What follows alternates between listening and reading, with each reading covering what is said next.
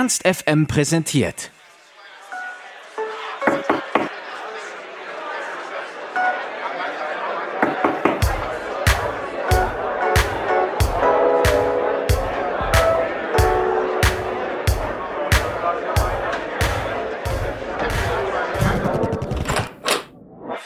Backstage. Das diesjährige Thema vom Fuchsbau-Festival ist ja Kunst, Musik und Diskurs. Findest du denn, dass Musik immer so einen Beitrag dazu leisten muss und immer so ein bisschen so zum Denken anregen soll? Oder dass Musik auch einfach dazu da ist, um abzuschalten und abzufeiern?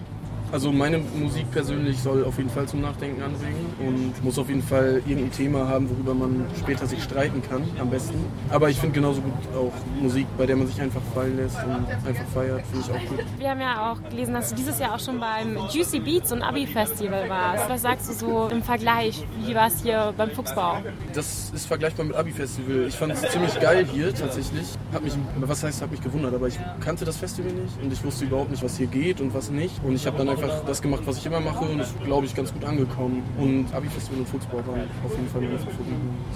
Und was gehört so deiner Meinung nach so zu den drei Must-Haves bei so einem Festivalbesuch? Ich weiß nicht, ob du jetzt schon selber mal auf Festival warst. Äh, die richtigen Freunde auf jeden Fall. Am besten, wenn ich, also wenn ich feiern gehe, ist es eigentlich eher selten.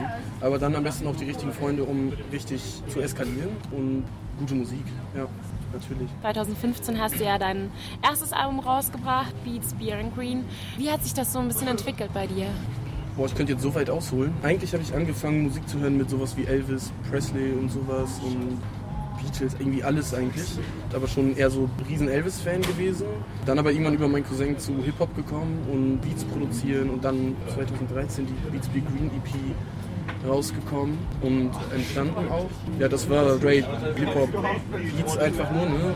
Weil ich aber ja, wie gesagt, immer schon irgendwie alles gehört habe und ich bin zum Beispiel auch großer James Blunt-Fan oder John Bellion finde ich jetzt heute ganz gut. Deswegen hat sich das irgendwie mit der Zeit so ein bisschen so entwickelt, dass ich gerne auch zu meinen Beats singen wollte. Alles so ein bisschen poppiger geworden. Ich würde aber trotzdem nicht sagen, dass das Pop ist. Es ist aber auch nicht Hip-Hop, es ist irgendwo dazwischen. Ich sage immer, es ist Urban Pop. Und für dich war immer schon klar, du willst auf Englisch dann singen oder hast du auch mal auf Deutsch was gemacht? Ich habe tatsächlich auf Deutsch was gemacht, aber nur einen Song und habe direkt gesagt, nee, wir auf Englisch singen. Oft ist auch so die Rede davon, dass deine Musik so ein bisschen erwachsen geworden ist. Wie siehst du das? Kann man das so sagen?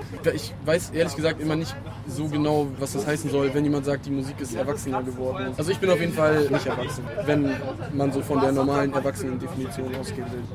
Wo lagen denn eigentlich so deine Anfänge in der Musikkarriere? War das irgendwie auch so typisch, so früher auf Hauspartys mal angefangen aufzulegen oder an der Schule irgendwie so musikalischer Schwerpunkt? Nee, ich habe in der Kapelle angefangen, Saxophon zu spielen tatsächlich.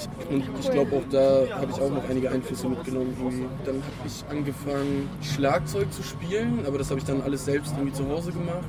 Gitarre, Keyboard, ja, weil ich dann sowieso irgendwie mit allem irgendwie was zu tun hatte, habe ich gedacht, ich fange an äh, zu produzieren, weil ich das alles dann über den Laptop zusammen schieben kann.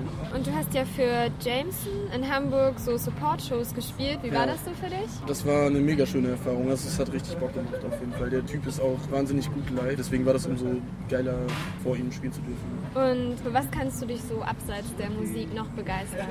Momentan für Sport. Also ich habe früher nie Sport gemacht, aber äh, momentan ganz viel. Also wenn, dann Sport. Und meine Freunde. Was für Sport? Boxen. Ich boxe zu Hause. Was können wir denn von deinem neuen Album The Intelligence of an Antisocial erwarten? Auf jeden Fall Urban Pop. Ohne jetzt irgendwie sagen zu wollen, dass wir die krassesten sind oder so, aber im Studio sagen wir immer, äh, dass meine Musik oder unsere Musik auf jeden Fall realer ist als vieles, was Rapper erzählen. Also viel wahre Geschichten, ist alles komplett wahr, was ich erzähle. Ja, und ich würde tatsächlich sagen, irgendwie eine neue Musikart als äh, bei meiner letzten Platte What Age. Eins würde mich noch interessieren. Wie, ja. wie kommst du den Namen Nougat? Es ist einfach ganz blöde. Am liebsten Nougat-Schokolade. Das wird es wahrscheinlich auch immer bleiben. Und Nougat ohne O, wegen Nougat-Bits, kennt ihr die? Diese Cornflakes? Werden auch ohne O geschrieben. Und wenn man das I von den Bits langzieht, dann ist das Beats. Und ich mache ja Beats und ich singe drauf, also Nougat. Ganz logisch, oder?